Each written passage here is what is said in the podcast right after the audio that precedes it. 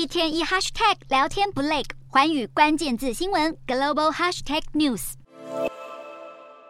我国副总统赖清德出访巴拉圭，当地时间十二号过境美国纽约之际，中国解放军释出演习画面，宣称东部战区航空兵出动战机展开联合作战演习。中国海事局日前公告，将于十二号起至十四号在东海进行军事演习，禁止船只驶入，其中包括敌军夜间袭击码头的应对演练。目前，国安人士正在关注解放军是否刻意扩大战备警巡，借机生事。国防部则指出，截至十三号早上六点前的二十四小时内，侦获解放军军机七架、军舰六艘，持续在台海周边活动，但期间没有军机穿越海峡中线及台湾西南空域。